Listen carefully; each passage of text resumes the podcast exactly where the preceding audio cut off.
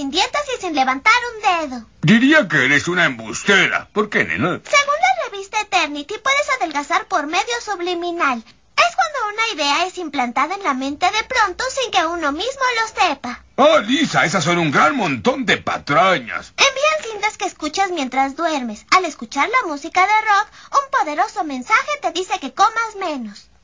¿Bajar de peso y escuchar música de rock? Vaya.